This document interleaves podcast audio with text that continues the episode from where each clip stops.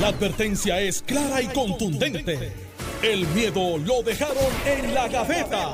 Le, le estás dando play al podcast de Sin, miedo, de Noti1630. Buenos días, Puerto Rico. Esto es Sin Miedo en Noti1630. Soy Alex Delgado y está con nosotros Alejandro García Padilla, quien le damos la bienvenida. Buenos días, Alex. Buenos días a ti. Buenos días al país que nos escucha. Mente maestra que está aquí con nosotros, como siempre. A Carmelo, que está listo para el análisis. Carmelo Ríos. Muy buenos días a ti, Alex. Buenos días, Alejandro. Eh, por lo menos en la promo va a salir dos. Hay uno que no apareció para la foto ayer, pero me dicen que lo van a añadir a mano.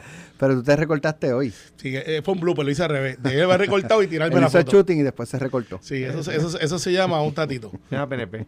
No, un tatito. Los PNP hacen esas cosas. da, eh, un tatito. Bueno, eh, hoy Noti1 saca a relucir una información, ¿verdad? Que eh, eh, no sé ni cómo, ni cómo llamarlo, porque puede tener distintas vertientes, pero básicamente voy a hacer un poco la cronología para las personas pues que están escuchando, que quizás no, no, no lo han escuchado este, hasta este momento, y así tengan un, como decimos, un croquis de, de qué es lo que, lo que ocurre. En marzo del 2021, o sea, en marzo del año pasado, en Puerto Rico se registra una compañía de Canadá eh, como Centurion Puerto Rico.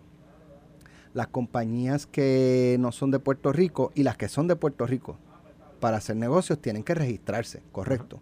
Ok, pues esta compañía Centurion eh, se, se registra en Puerto Rico, se incorpora en Puerto Rico como Centurion Puerto Rico. Esta compañía es una multinacional. Es una multinacional que tiene pues su, su eh, esquema ¿verdad? corporativo y todo eso. En junio del 2021 entra Luma Energy a tomar control de lo que es el sistema de transmisión de energía en Puerto Rico. Las torres, los cables, los postes. No así la producción de energía. Eso sigue estando En manos, de en manos, de- en manos del gobierno de Puerto Rico. Bien, ese sistema de, de transmisión, que son los cables postes, se le da mantenimiento de vegetación, poda, en otras palabras, ¿verdad? ¿Para qué? Pues para que las enredaderas, los ganchos de árboles y todo ese tipo de cosas no interfieran con los cables y se afecte el sistema de, de- de- de que la energía llegue a su casa o llegue, a- llegue a su negocio. Que eso es lo que pasa y la inmensa mayoría de las veces, sobre todo en la ruralía, correcto. cuando le dice se me cayó el machete, Sí. es que una ramita vino, le dio, hizo ground Pues y se cayó el el machete. sistema de o, o el, el- el trabajo de poda y de control de vegetación al sistema se lo daban cuatro compañías eh, que llevaban varios años haciendo este, este servicio en la autoridad y creo que también la autoridad, o sea, la autoridad tenía unas partes y, y- y estas compañías privadas tenían otros. ¿Qué pasa? En diciembre Luma comienza cancelaciones de contrato o notificaciones de no renovación a por lo menos dos de estas cuatro compañías que estaban dando ese servicio. En febrero del 2022, dos meses después, el vicepresidente de operaciones de Luma en Puerto Rico, Tom McLaren, se convierte en el vicepresidente de operaciones de Centurion Puerto Rico. Y en, ma- en mayo del 2022, hace un mes y medio más o menos aproximadamente o dos meses, a Centurion se le da un contrato de 60 millones para que se encargue del trabajo que hacían esas otras compañías. Cuando se le otorga el contrato a Centurion, Centurion no tiene ni empleados ni equipo. Y esto se da a siete días de que comience la temporada de huracanes. En otras palabras, se sacan compañías que ya tienen equipos, que ya tienen personal, que conocen todo el, el- sistema, para dárselo a una compañía que no tiene empleados, que no tienen equipos al momento de la contratación y que ese proceso lo, lo comienzan una vez le dan el contrato ya estando en la temporada de huracanes.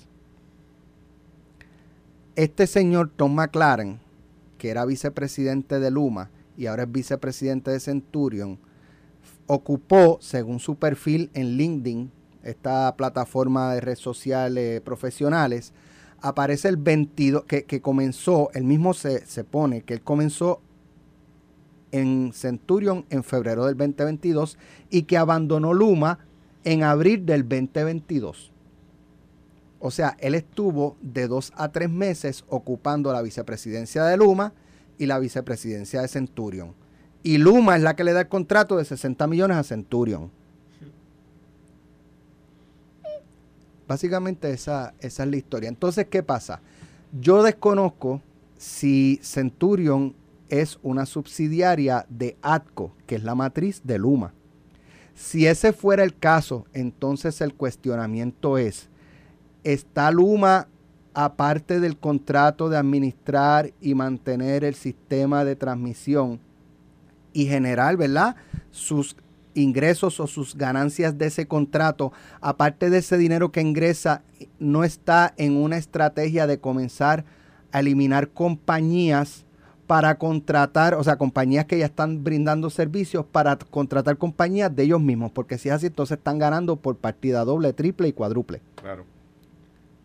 Esa es la, la, la historia. entonces, lo que preguntaba, y con esto cierro, lo que preguntaba Tomás Placa esta mañana, ¿quién investiga esto?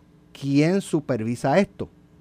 El negociado de energía, la, este, ¿cómo es la, la, la de eh, APP? La, la, agencia esta que, que sí, la, de alianza público-privada. ¿Quién, ¿A quién le, le pasan la bola por la frente, por, por, por, la cara y no la ve? Bueno, no, no es la bola por la cara y no la ve es que si esto es tan claro como verificar quién está dónde. Bueno, está eh, bien, pero. Por eso, pues verificar. Entonces, la pregunta de la pregunta, todas las anteriores. Yo creo que la Comisión de Energía tiene que ver, porque tiene una herencia con todo lo que tiene que ver con ese sistema. Y la, la Comisión de Alianzas Público-Privadas debe de tener también jurisdicción.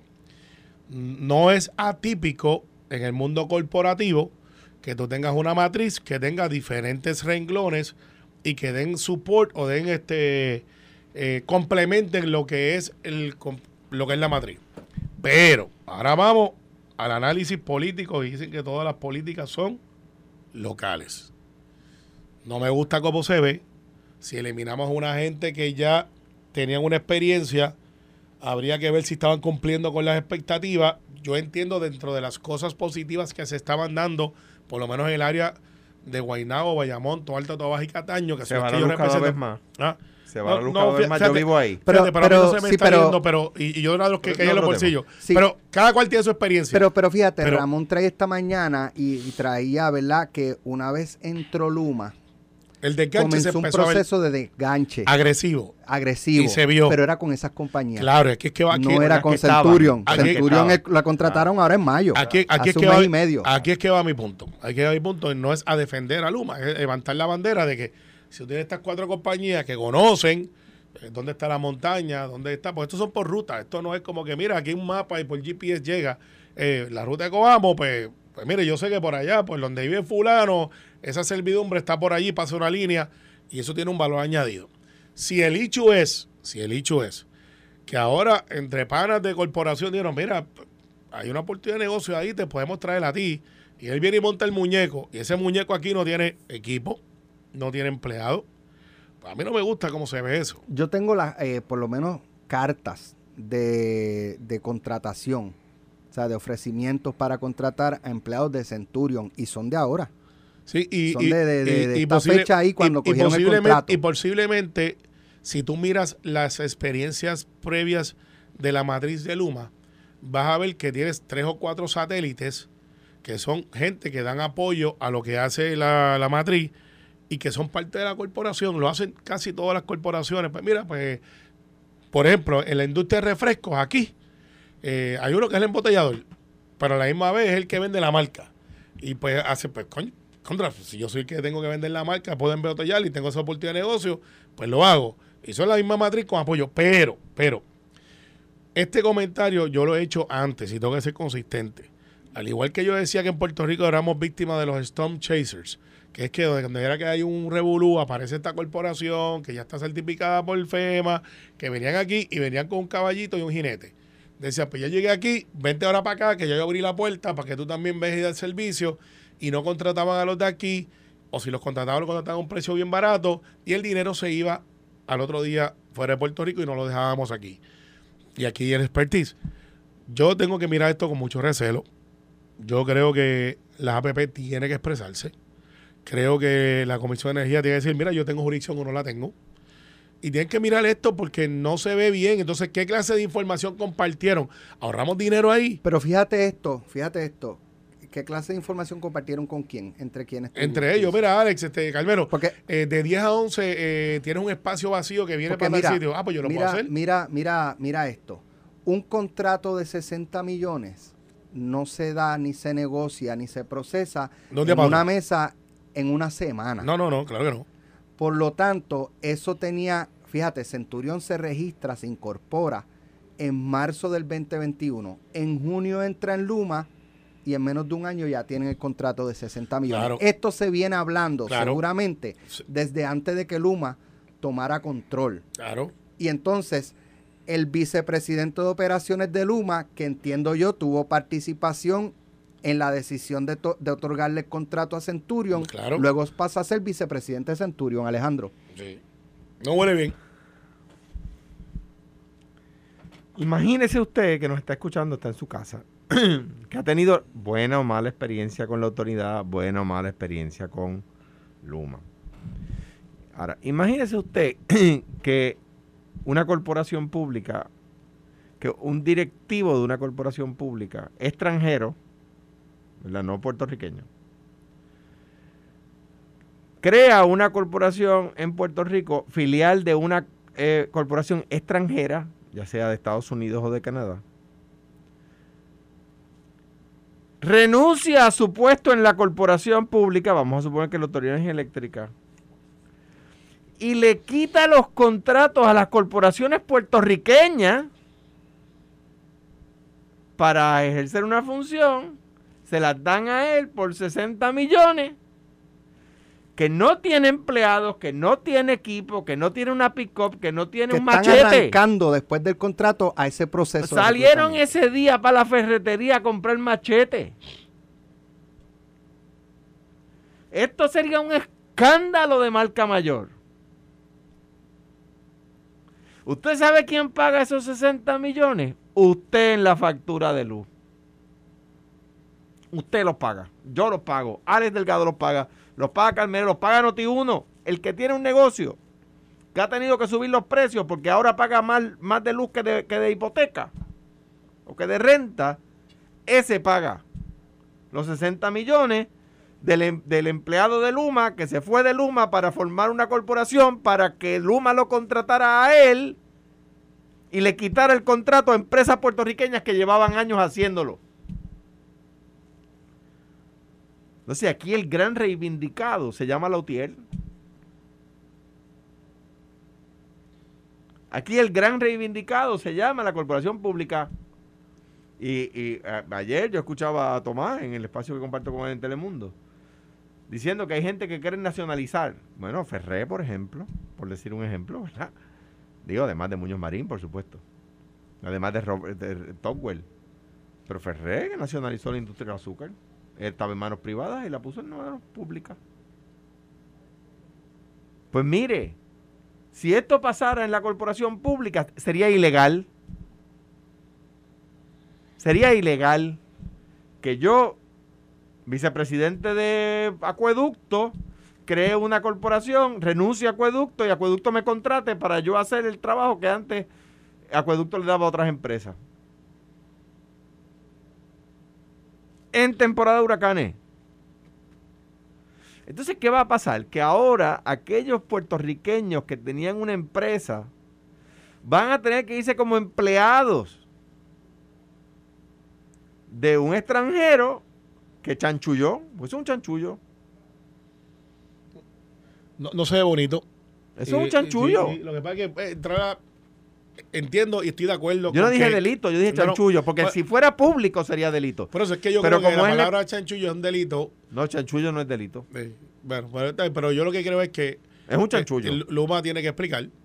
Este, hay que Pero ver si eh, hubo un ellos, acuérdate que ellos se sienten protegidos, Carmelo. no, no, no, no. Porque ¿quién los protege, Alex? No, no, Ellos no, sienten no. que el gobernador los protege. No, no, no. No, yo te garantizo que el gobernador no los protege. El gobernador está estableciendo, como hombre de Estado que es, una estabilidad para que las cosas funcionen, mira, porque si tuviéramos un gobernador que mira, reaccionara a yo- todo el mundo que yo- yo- grita, pues Carmelo, tuviésemos un pasito yo- para adelante, otro para atrás. Yo no sé hasta qué punto, ¿verdad? Y ahí po- podemos diferir en algo parcialmente o totalmente de que esto reivindica la cosa pública porque la cosa pública fue la que destrozó la Autoridad de Energía Eléctrica. Fue la cosa Ah, pública. pare- ¿puedo hacer un paréntesis? que- sí. La- el mantenimiento de la el mantenimiento de la Ah, subestación. ya. espérate. ¿Qué? No, que la UTIER con- eh, denunciaba constantemente que no se le estaba dando mantenimiento a De- la- al y- y- sistema. y- y- y deja- pero déjame decirte un buen ejemplo. El mantenimiento de la subestación de, de eléctrica de Jayuya estaba al día hasta que entró el contrato de Luma. Y desde entonces se atrasó.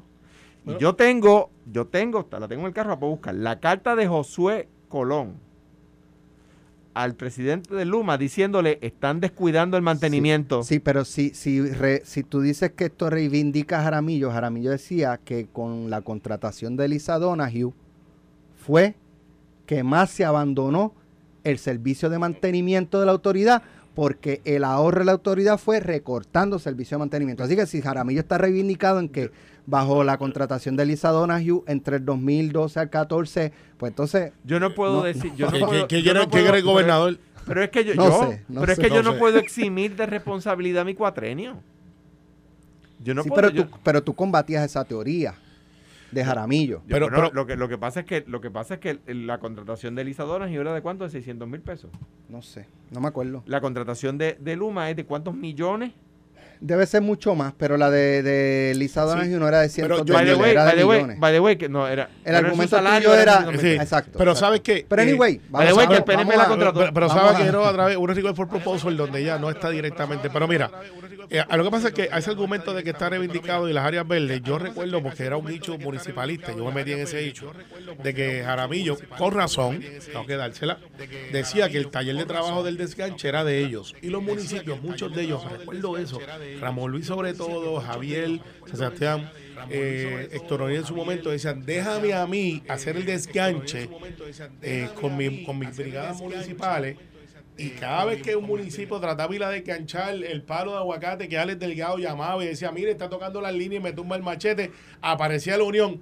No, Pero tú, pero no tú- puede hacer eso. Pero tú, tú Me estabas- acuerdo estabas también. a punto de decir algo donde no de las alianzas público-privadas eh, en, en, en, en el sentido o de verdad de, de privatizaciones del sistema de gobierno. Aquí ha habido eh, privatizaciones y lo discutíamos ayer que han funcionado Bueno, y y, no, otras claro. no han funcionado. Claro. En el caso de la Autoridad de Energía Eléctrica, lo dije aquí constantemente y lo dije en escritos eh, que, que he hecho en los pasados años, de que lo menos que se debía privatizar era el sistema de transmisión y distribución. En todo caso, yo veo un, un- un proceso de privatización de generación de electricidad. Sí, la competencia. Como, como fue eh, algo similar a la, a la telefónica y como ocurre en Estados Unidos, donde Que- tú contratas con una compañía que más barato te venda. eso, eso- eso Esa no era la privatización que yo esperaba en la Autoridad de Energía Eléctrica. Que había la competencia. Y que dejaba en manos públicas el mantenimiento del sistema de transmisión y distribución. que, que acá Y que la autoridad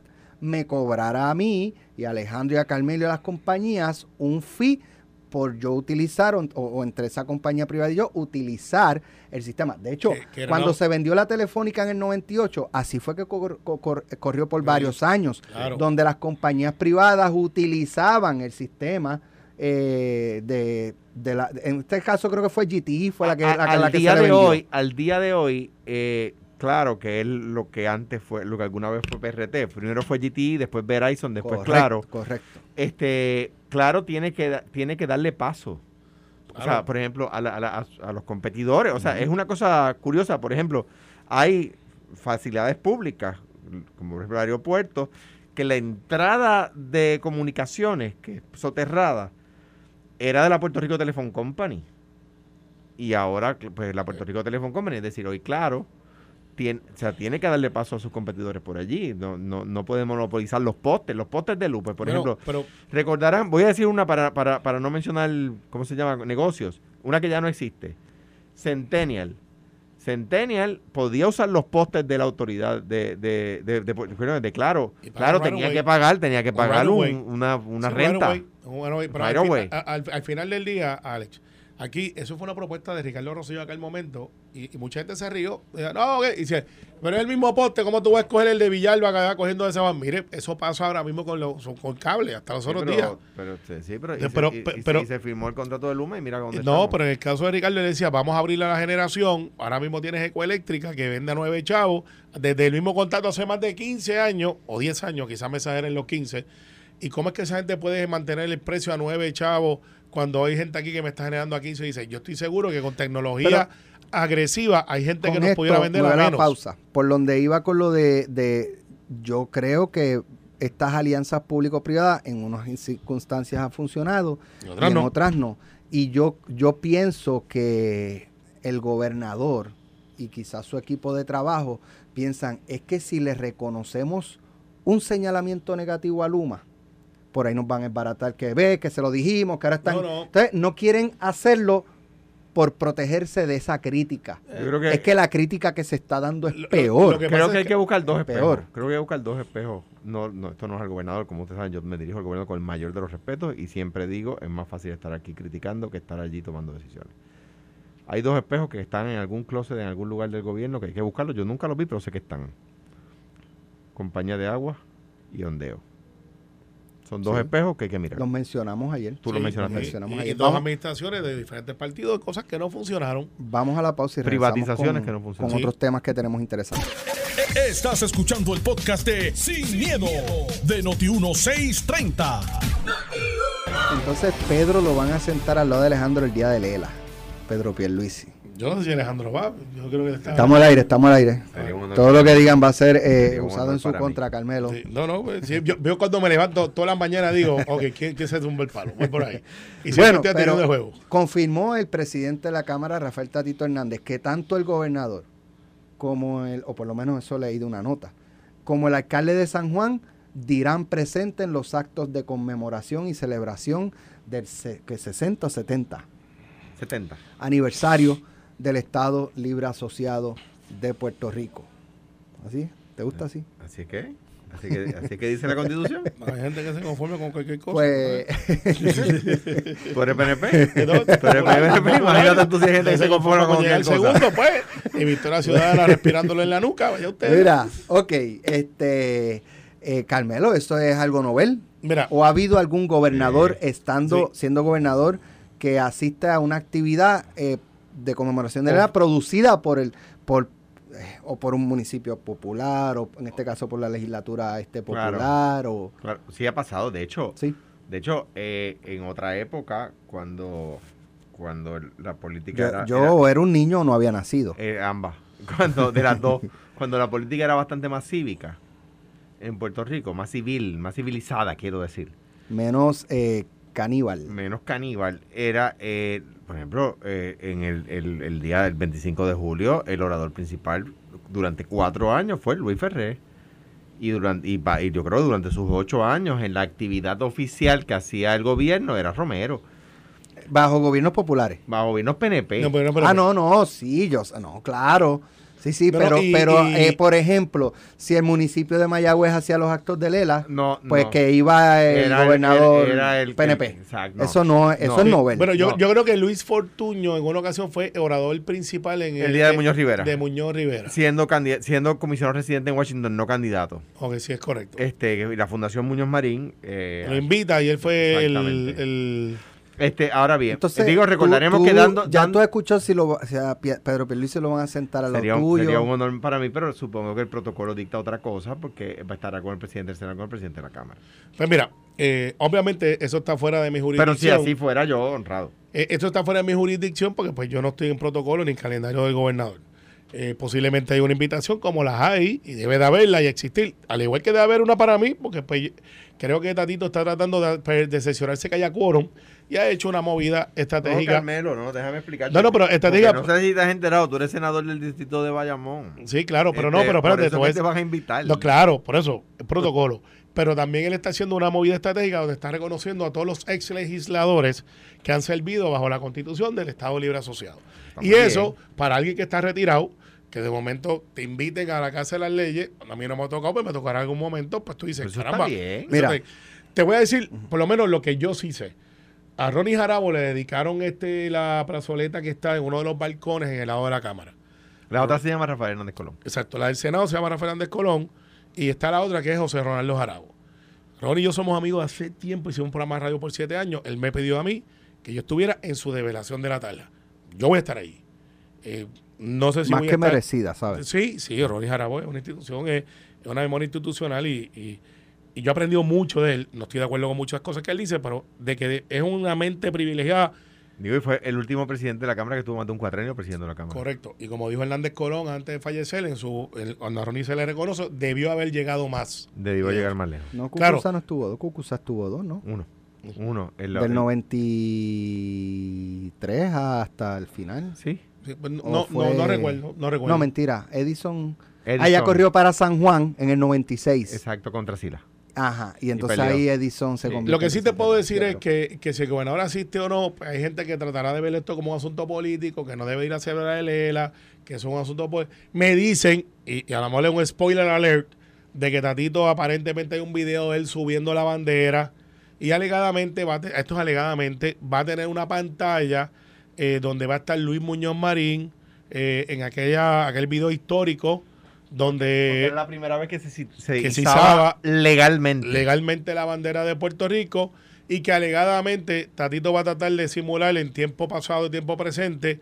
Él, mientras está subiendo la bandera, va Mira. a tener el video de Muñoz subiendo la bandera. Mira, la- si hace eso Tatito, uy, cuidado. No, Mira, eso está, pero o sea, da- Doña lo hizo en el 50 Mira, aniversario, Eh, eh, hecho eh, pero, él no es La la, reencarnación de Muñoz Marín. La información es en la cuenta de Facebook de la Cámara. Este, está lo que es el, ¿verdad? Las horas, a tal hora va a haber esto, a tal hora el calendario. Eh, y entonces dice, mensajes. Honorable Miguel Romero Lugo, alcalde de San Juan, o alcalde de la ciudad capital. Honorable Luis Javier Hernández Ortiz, presidente de la Asociación de Alcaldes. Honorable Pedro Pierluisi Urrutia, gobernador de Puerto Rico, y José Luis Dalmao y Rafael Tatito Hernández de Becerra. pero, pero ¿por qué están invitando al... eh, y, y lo no traigo- es que dice, es que va, no, no es que él va a estar No, no, no, presente. no, no. Aquí le dice que el Eso- gobernador va a dar un mensaje. No, pero eso es una invitación. Pero tiene que ser... tiene que tener la- mensaje, no, no, dice aquí. Eso es la invitación.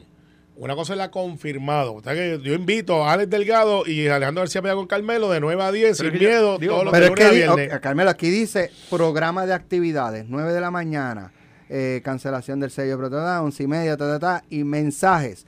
Miguel Romero, Javier, este, Pedro Pierluisi. Está bien, eso es el invitado. Y si Pero yo creo que momento- eso está Pero tú me estás diciendo que él no va a ir, es lo que tú me estás Eh, diciendo. bueno, que hay una invitación, que es pero una que él no va. invitación y puede entonces el gobernador o Miguel enviar a alguien en representación, que eso puede pasar. ¿Tú Yo no estoy irías diciendo- pues, a nombre del eh, gobernador? eh, no, porque yo eso no es mi posición, eso tiene Pero que sí, ser el ahora- secretario de Estado, Pero si secretario de la gobernación. senador, Sí, pero no, pero yo no puedo público, el gobernador representar. te puede decir, Carmelo, da un mensaje Yo ahí. soy pienso- legislativo. Es más, Lo que yo pienso es que se ¿qué, envían qué a- mensaje daría Arriba, Carmelo de arriba la, Constitución palma allí y la- arrepiéntase, pecadores.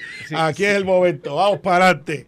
Pero, este, ¿Te acuerdas cuando yo decía, te acuerdas cuando yo decía que cuando, cuando, cuando la política era más cívica? Pero yo te digo, si yo digo eso, me ranqueo ahí. Es verdad que tengo que salir. Tengo que salir corriendo, pero me ranqueo. Eh, entonces, a lo mejor a lo mejor salvo dos o tres almas allí de No, tú política. ahí arriba de la palma ya se lleva un señalamiento de, de, de- Pues está bien, Contralor, es que- ¿verdad? El PNP es capaz, el el, PNP es que capaz. está pagando estatito, que le pague la multa a él y digo, y arrepiéntase en pecadores, véngase para acá, uno a uno, afiliación, vamos. No. Pero Bueno, mira, mira, yo, estaba, estaba a punto de decir que si alguno de ellos enviaba a un representante, pues esa persona no da un mensaje.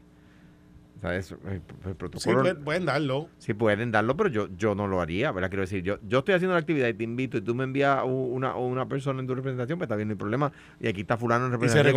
reconoce. Pero no va a dar un Ahora, discurso. pero Vamos ¿por a qué hablar un a Javier poquito. Hernández, que es el, a su presidente de la asociación?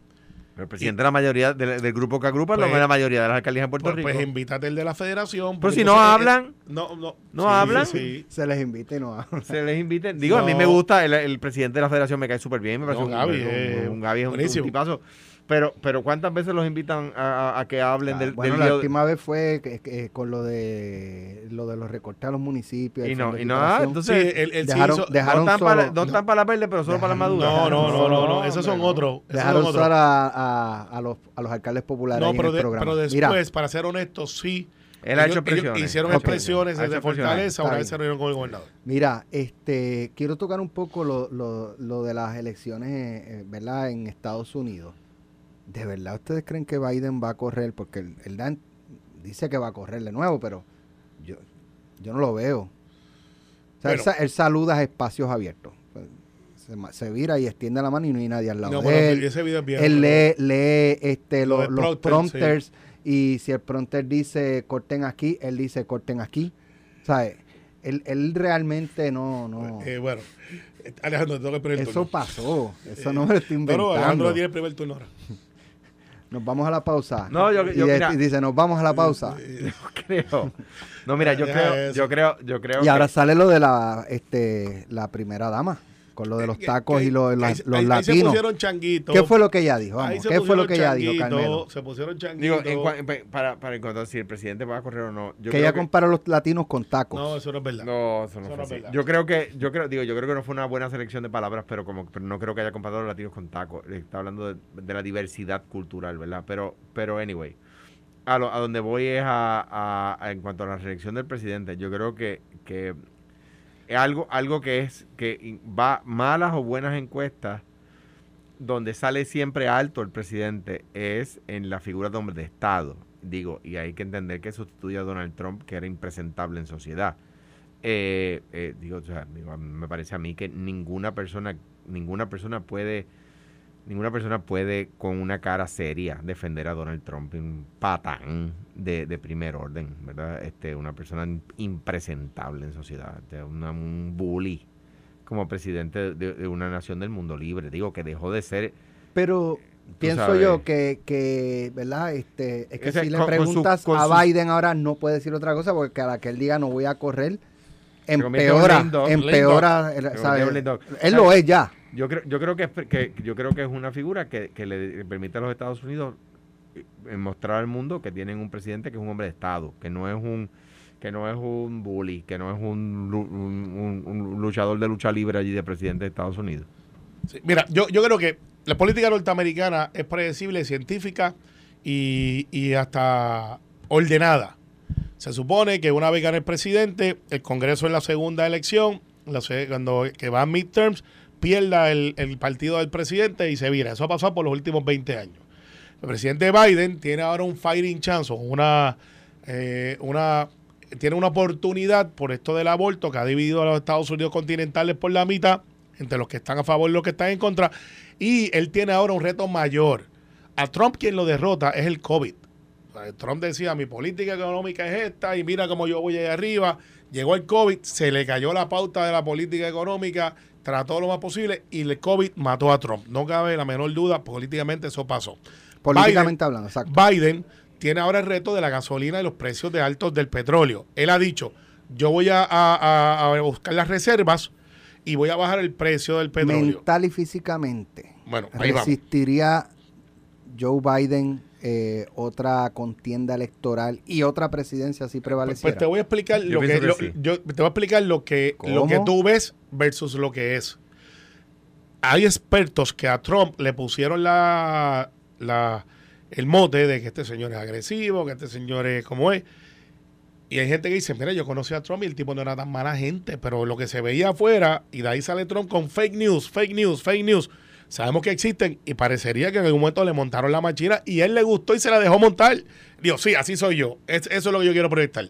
En contra de mucha gente que eran sus el asesores. establishment, Establishment. los medios, era un político atípico. Era sin típico, duda. decía, oye, así es que yo peleo mejor en la esquina. Biden es de Estado, tiene cuarenta y pico años de trayectoria, fue senador, un Estado pequeño, tiene eh, como cualquier ser humano, eh, es una persona que físicamente él, se- él se ve bien, pero le están tratando de decir, Biden se le olvida la cosa, trataron de meterle que eres Sleepy Joe, trataron de meterle de que él hace esto, lo otro. No es un nene, no es un spring chicken, pero está en control y si él logra bajar el precio del petróleo, va a tener una oportunidad de presentarse a la sociedad. Porque Es que- Kamala no ha podido desarrollar como vicepresidenta la figura que mucha gente esperaba que fuera. Pero espérate, yo ahí discrepo. Por, Por- por la razón que sea. No, pero a lo que voy es, Kamala Harris yo creo que es presidenciable, número uno. No, no, eso lo es, pero, pero Voy, no ha demostrado. Voy, voy. Lo que pasa No. es que, lo que pasa, yo no creo que es que no lo ha demostrado, lo que pasa es que yo creo que ella ha sido deferente y como, como ha, ha hecho lo que tiene que hacer el vicepresidente, que no es tratar de, pro- de- de proyectarse a sí, a sí misma como una candidata mejor que su presidente, sino que ella está siendo Yo creo que running mate no sé. de Joe Biden. Sí, pero tiene que y que si surgiera la, es que si lo Pero es hace, que- le es cerrucha que- el palo a él. No, tú lo empujas. Mira lo que le está haciendo Joe Biden era Mira, el yo sé por dónde tú vas allá, yo sé que por dónde tú vas pasando allá. aquí. No, pues, ¿Aquí dónde? En Puerto Rico. ¿Con quién? Pues con la Jennifer que critica a Luma y el gobernador no. ¿Y quién se está figurando como, como la defensora? fíjate, yo pensé que te iba a utilizar entre Tatito Ve, y José Luis, que el, el abrazo popular es por el cuello. yo- ya no que- que oye, ni- el 25. ni mira, Tatito me ni gustaría José Luis los son- abrazos, porque ya no son por Mira, la espalda, Ni son por el Tatito ni José. Luis han dicho que van a Pues, correr para Jill. Biden, Jill Biden, la esposa del presidente, estaba en San Antonio Sí. eh, y entonces ella estaba tratando de elogiar a, a Raúl Izaguirre. Que está dando la medida presidencial de Freedom, este, Presidential Freedom. el que, el, que, el que lideró por muchos años la organización que se estaba reconociendo en el acto este en San Antonio. que es tremendo dice- tipazo, by the way. Ella dice, Raúl ayudó a construir esta organización con el entendimiento de que la diversidad de esta comunidad, la latina, Sí, es tan distinta como las bodegas del Bronx, exacto. tan hermosa como las flores de Miami y tan única como los tacos de desayuno. que donde, donde son típicos son de esa área. Que eh, sí, son tacos con llenos de revoltillo, de esto, lo otro. Eh, a mí no me gusta esa dieta y cuando estoy en las convenciones allá. la- encanta, me la- mano. o sea, es que está duro, pero es Los típico de allí. revoltillo me encantan. Sí, no, pero es con típico va. Ya sabemos que hay un Doble, con pique hay- doble. Hay un speechwriter que te está buscando trabajo. Porque eso no lo escribe Jill, eso lo escribe una gente que hace un research. Y digo, mira, eh, ¿qué es lo que llama la atención aquí que es único de esa área?